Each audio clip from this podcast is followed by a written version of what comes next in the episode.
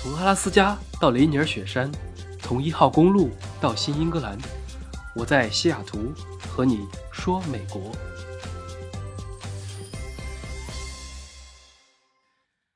Hello，大家好，欢迎来到本期的饭后说美国。今天这期我们又请来了以前的老朋友啊，请了有个嘉宾来陪聊。呃，来，嘉宾给大家打个招呼。Hello，大家好，我是熊猫酱。熊猫酱又来了，我们应该有一段时间没见了。嗯，对对。出去相当于玩了一圈，现在才刚刚回来啊。是。那这次我们刚好就趁这个机会来聊一聊疫情期间开着房车去旅行的故事。而且去的可能还是一个，呃，很多听众不是很熟悉的地方，叫做犹他州。我们来聊这个话题。你是为什么突然会想到开房车去那边呢？嗯，你是想听官方原因还是真实原因呢？先从官方原因说吧。哦，好。那这个美国的国家公园分为几大类嘛？比如说冰川国家公园为首的这个雪山湖泊派。还有夏威夷的这个火山国家公园为首的这种神奇地质派，还有犹他州的这几个国家公园，以及阿瑞桑纳的大峡谷为首的这个红土峡谷派。你这个总结还挺有意思，雪山湖泊派听起来绝学是天山真为首，红土峡谷派就适合乾坤大挪移，听着很武侠。那雪山类的啊，你之前也去过几个，然后夏威夷也回来了。国家公园还有一些别的什么门派啊，像森林生态派，比如说大岩山这种，还有一些类似于海岛啊、海岸岛屿派，佛罗里达有一些，以及美属萨摩亚等等，差不多就是这些。那我们嗯来说回红土峡谷派啊，之前有去过这种吗？对，就是因为我从来没去过红土峡谷派，所以就想说去看一看。而且呢，这个犹他州虽然地方不大，但是有五个国家公园，是拥有国家公园数量第三多的州。而且排名第一的拥有九个国家公园的加州和第二拥有八个国家公园的阿拉斯加，那都是幅员辽阔。所以犹他州可以说是国家公园最密集的州了，短短几天就可以收集到五个国家公园的印章，性价比很高。确实啊，听着好有道理了。所以这是去犹他州的官方原因。那真实原因是什么呢？是为了去体验一下摩门教吗？还是别的？不是，就其实，哎，我本来是想去黄石和大提顿的。我来美国这么多年，真的说出去都很难相信。对，就是从来没有去过黄石，而且黄石是。很适合房车型的国家公园里面有好几个房车营地，你可以就是一直住在那公园里面，所以我当时就定了这个房车游黄石的计划。我当时去黄石的时候，就是在考虑酒店、露营还有房车结合到一起，最后房车因为不太好订当地的那提车的，必须要从西雅图订了，然后开过去，就觉得路上太不灵活了，也不是很方便，所以就没选。那本来。你想去黄石的，然后呢？就是 戴老板以前就经常吐槽我去哪儿哪儿下雨，但是黄石呢是以奇妙地质闻名的，下雨这种天气因素按理来说是不会对旅行造成很大影响，所以我本来是很放心、很期待这次旅行的。结果是天有不测风云，哎，结果这个。去之前不到一周吧，黄石居然发洪水了，而且是百年一遇的洪水，把那个北边的设施啊、房子呀全都冲跑了。然后黄石公园三十多年来哦，头一次五个门全关闭，而且也没说什么时候会重新开门。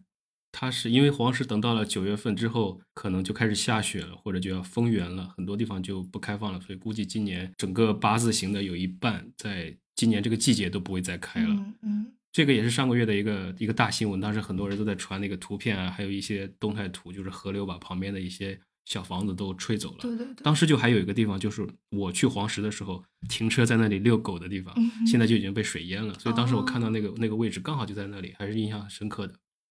所以这次黄石这个大洪水啊，说起来估计都怪你。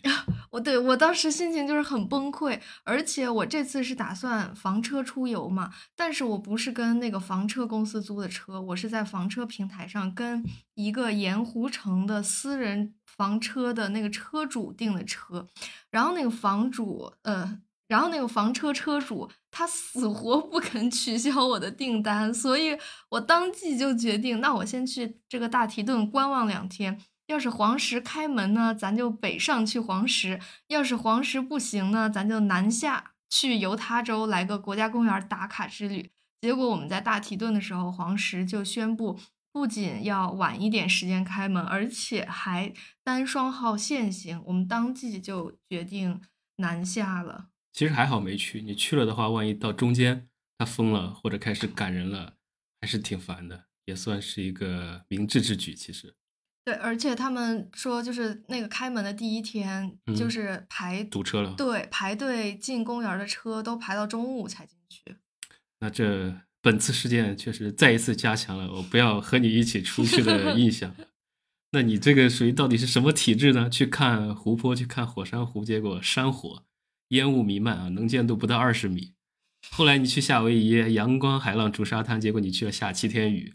黄石就像你说，它是这种高原，一般是。干燥清爽的天气，结果你去又是洪水，我都能帮你先想象好了。比如说下次你去加勒比、去坎昆，大概率会飓风啊；去欧洲会冷冷的冰雨在脸上 胡乱的拍呀。哎，我在佛罗里达的时候，竟真的遇到过飓风，那真的是全都被你赶上了，走到哪儿带到哪儿。极端天气，对我那个之前在网上我看过。一个词叫“天气之子”，就是老天放弃的孩子。我觉得说的就是出去旅行的我。那你下次去的时候，先查一查萧敬腾的行程，看能不能负负得正。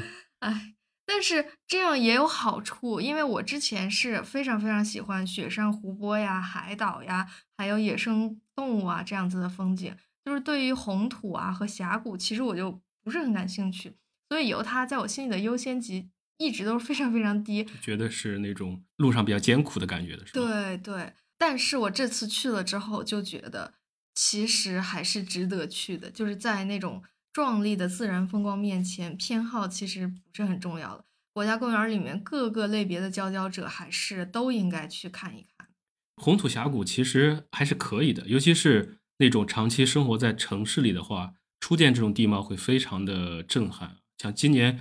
国内是新疆有火了，独库公路堵成了狗。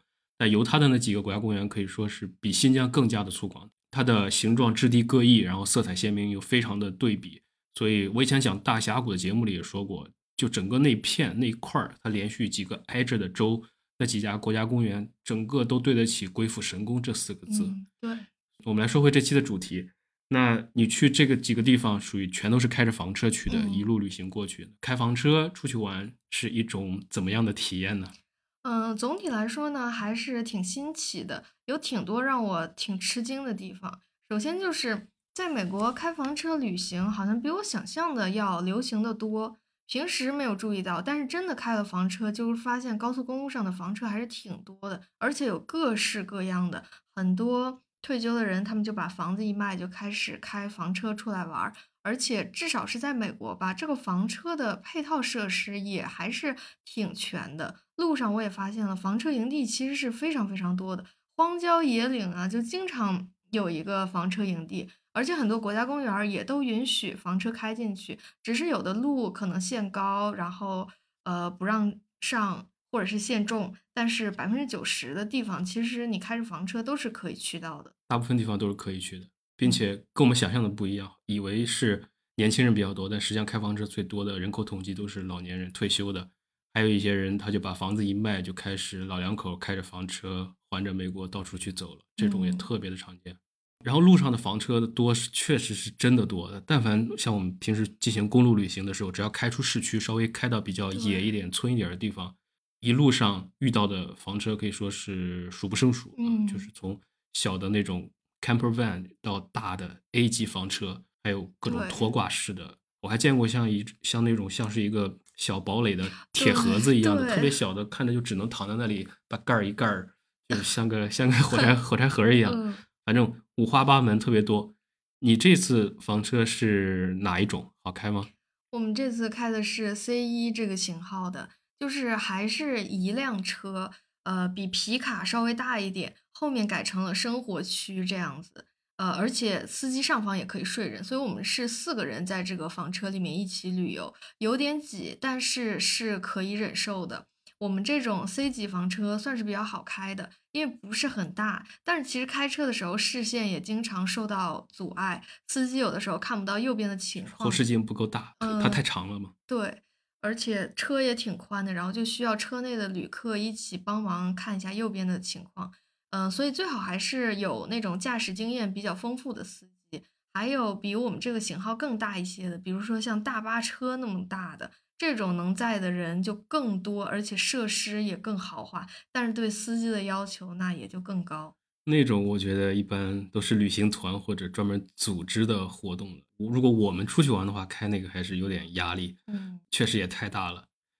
呃，我们可以顺带就说一下房车的分类啊，就像你刚刚提到的，像大巴车一样的，它是 A 级房车，是最大的，就跟很多常见的豪华大客车差不多，嗯，非常的长，像里面。我没有去开过这种，但是我去看过啊，就是去营地里面别人有这种房车，它是属于晚上把自己里面开的灯火通明，但是外面就特别的黑，所以所有人都能看到他们在干什么，就特别的尴尬。当时是一个老头老太太，还就在黄石的时候，还有一个老头就在那里换衣服洗澡，然后特别的辣眼睛，对着窗户就是一个大屁股在那里，并不想看。对，所以但是它里面真的是非常的完善。衣食住行全部都可以在里面，包括甚至娱乐的空间都有。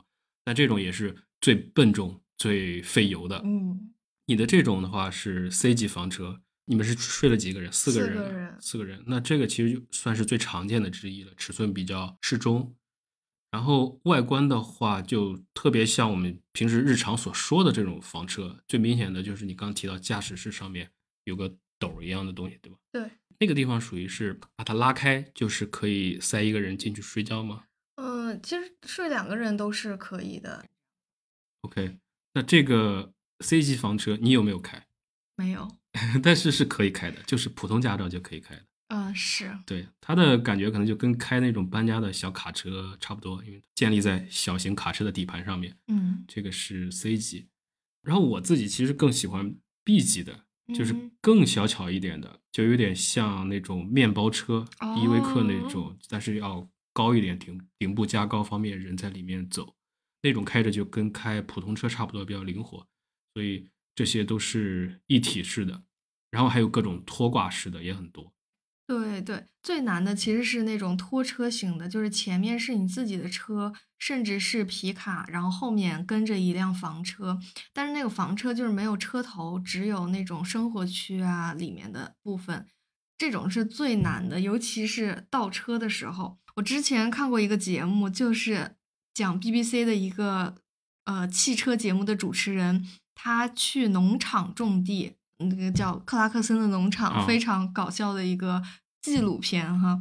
然后他呢，就是需要用拖拉机拖着装粮食的货车倒进那个粮仓里。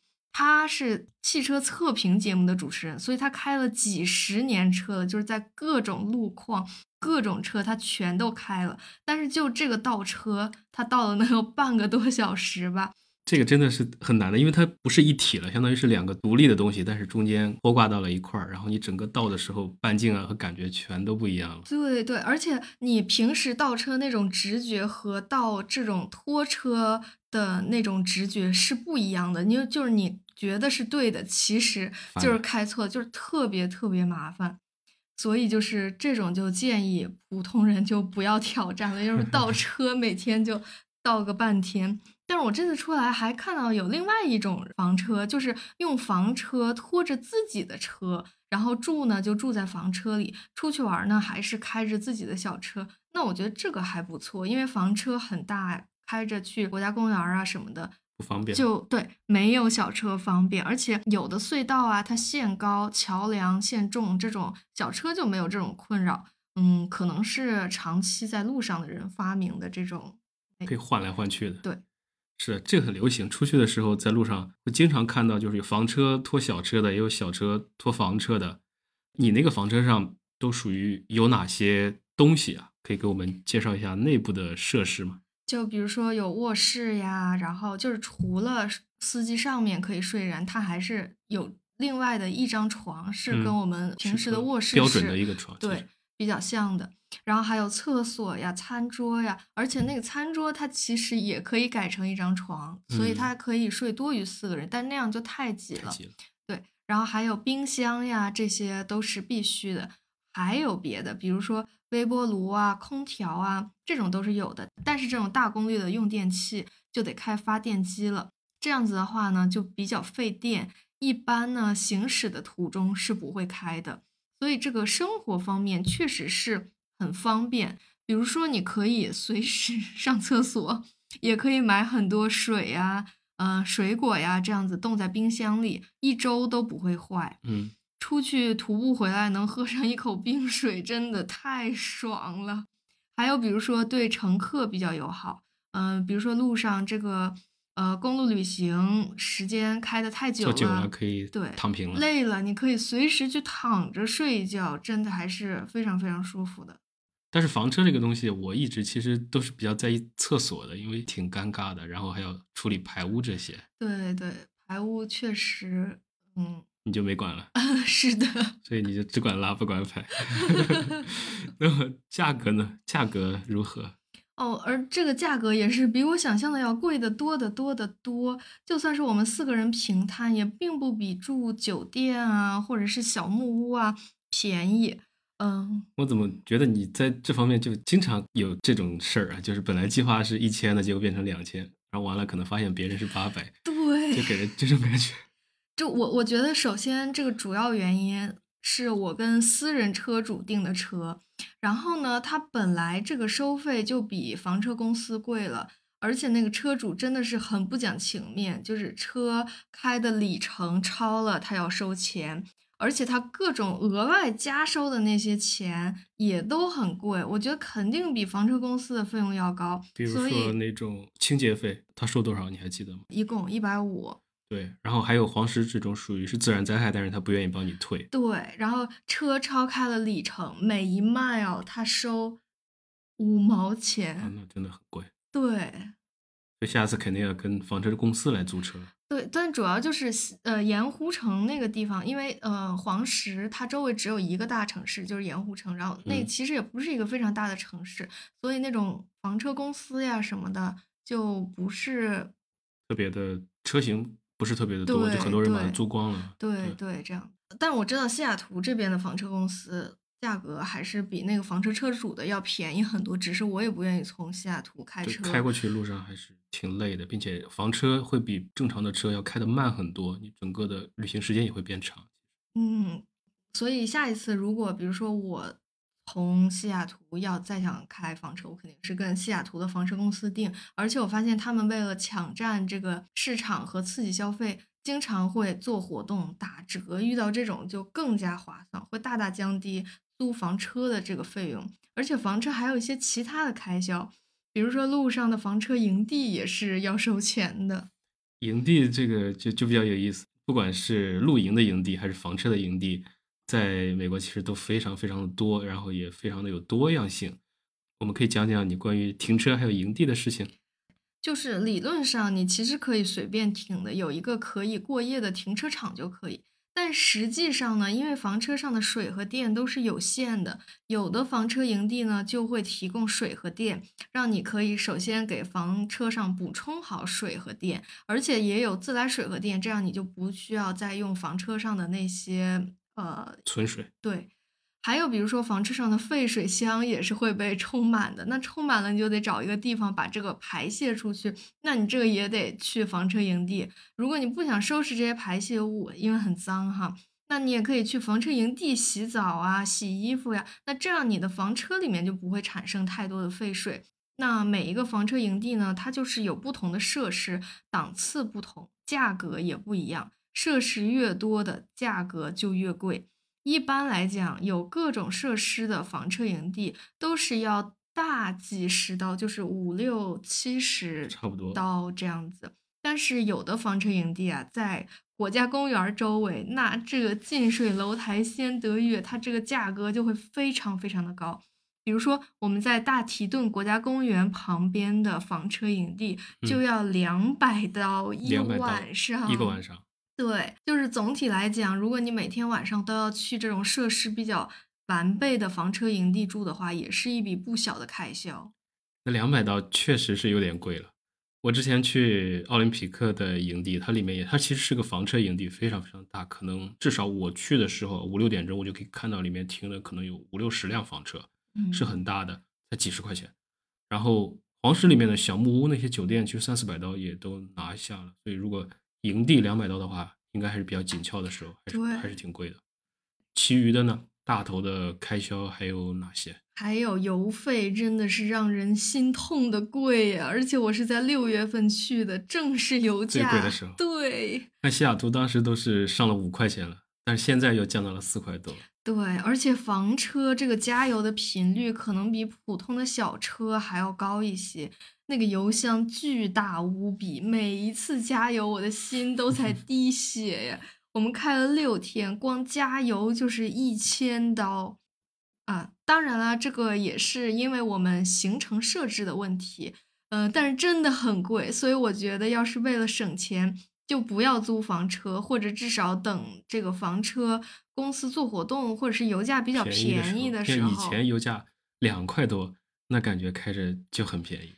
哎，对，而且呢，还要看清这个租车的条款，比如说这个公里数啊，呃，发电机的使用的时间啊等等，以免就是超支太多。但是作为一种体验的话，我觉得还是很值得的。我们开着房车六天，跑了两千英里，横跨三个州、五个国家公园，啊、还打卡了其他的一些旅游景点。这个一路上是很方便的，而且很灵活，你不需要去提前订宾馆。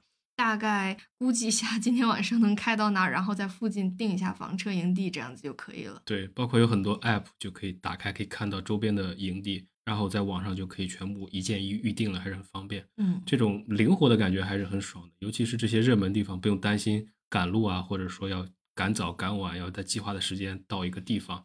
然后你们开着房车，还可以在营地仰望星空啊，正好这个季节看看牛郎织女、银河星座。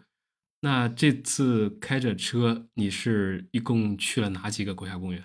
首先呢，为了等黄石的消息，我还是去了大提顿嘛。对，大提顿和黄石虽然连着，但是大提顿是在黄石的南边，黄石是非常非常非常大的，发洪水的是在北边，所以南边的大提顿呢完全没有受到任何影响。但是大提顿很小，所以我只在那边待了一天。嗯，一天也够了啊。我当时去黄石是。从北门进，南门出，嗯，所以就是从南边靠近盐湖城的那个杰克逊小镇出来了，刚好就是大提顿，嗯，一天足够了，不都不需要过夜的那种。小归小，但大提顿我觉得是非常的非常漂亮的，你觉得怎么样？就是我很喜欢的那种雪山湖泊类的国家公园嘛，就是它，而且它有一排雪山，还是很壮观的，而且还有野生动物。我在一个。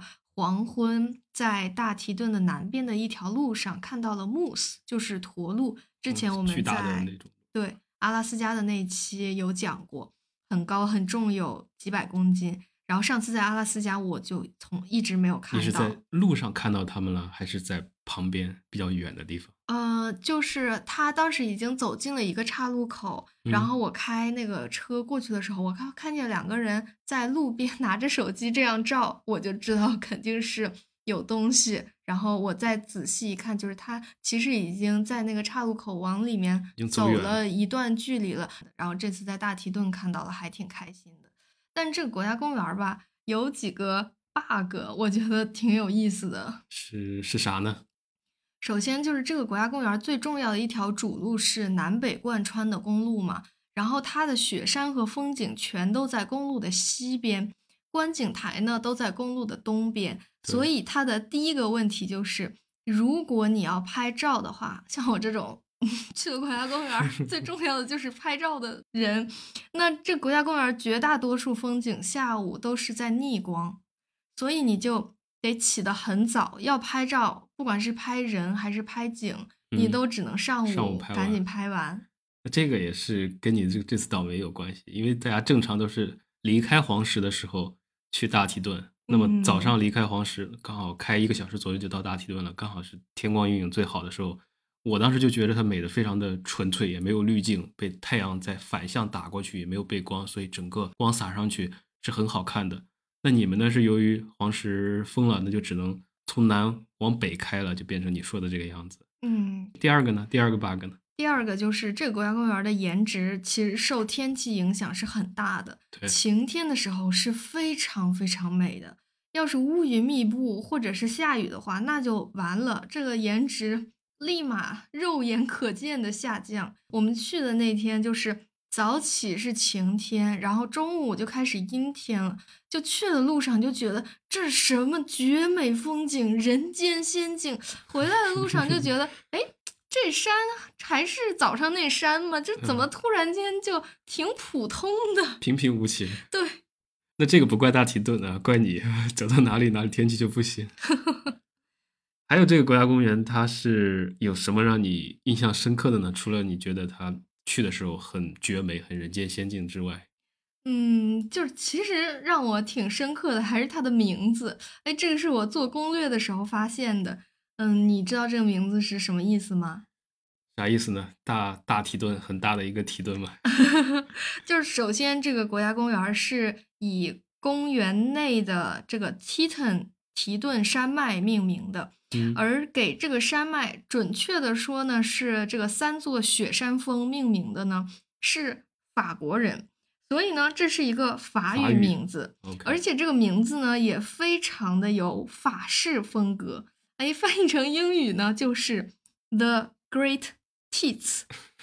后来呢，美国政府就觉得这个名字这太不雅观了，这什么玩意儿？就给它起了一个正经一点的名字，就是以那个探险家呀命名的之类的那种风格的名字哈。翻过来但是呢，这个 Grand Teton 这个名字，这个实在是太接地气了，而且就是朗朗上口，啊对，你不觉得吗？所以根根本没有人叫美国政府起的新名字。那久而久之呢，这个美国政府也放弃了这个国家公园呢，就还是叫 Grand Teton，这翻译成中文呢就是大奶子国家公园。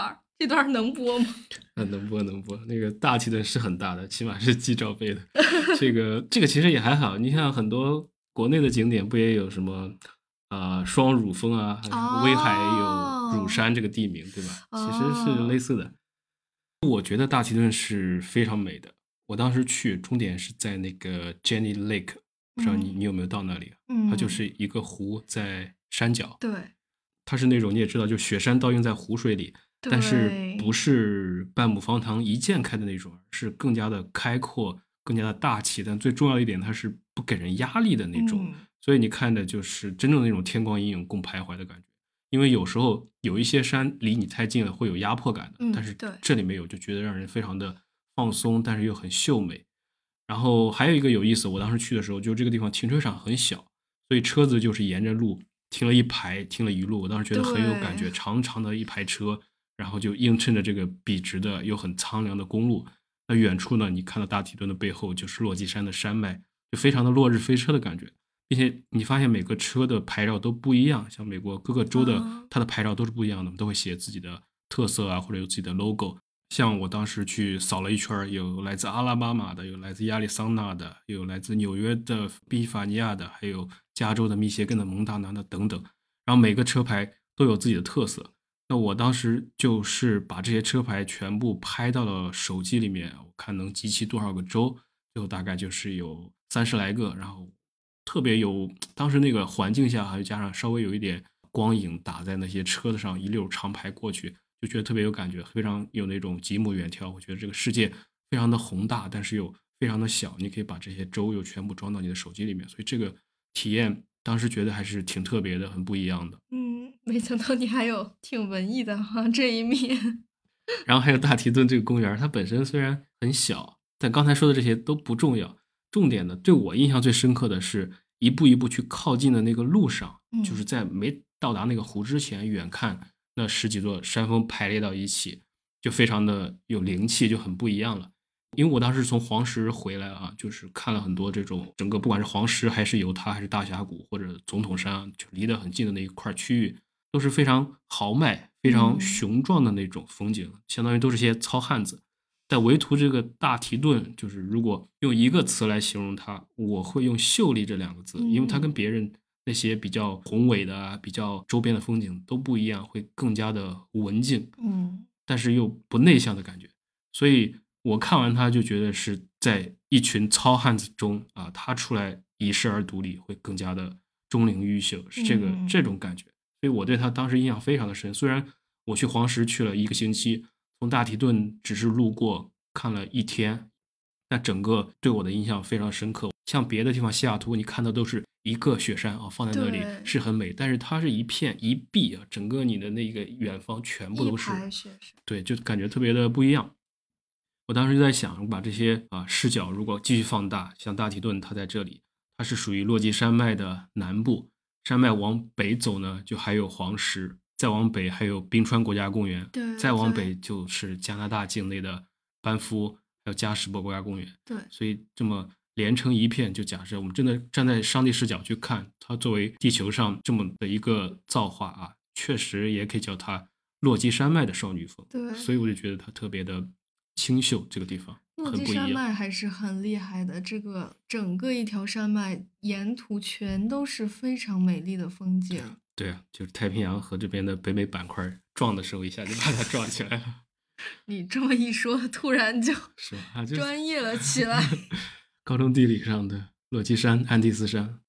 所以你在大提顿完了之后，就直接杀向南下去了犹他州了。对，因为那个黄石就没戏了嘛，放弃了。对，我们就马不停蹄的往南开，回到盐湖城，再由盐湖城南下，打卡了犹他州五个国家公园中的四个。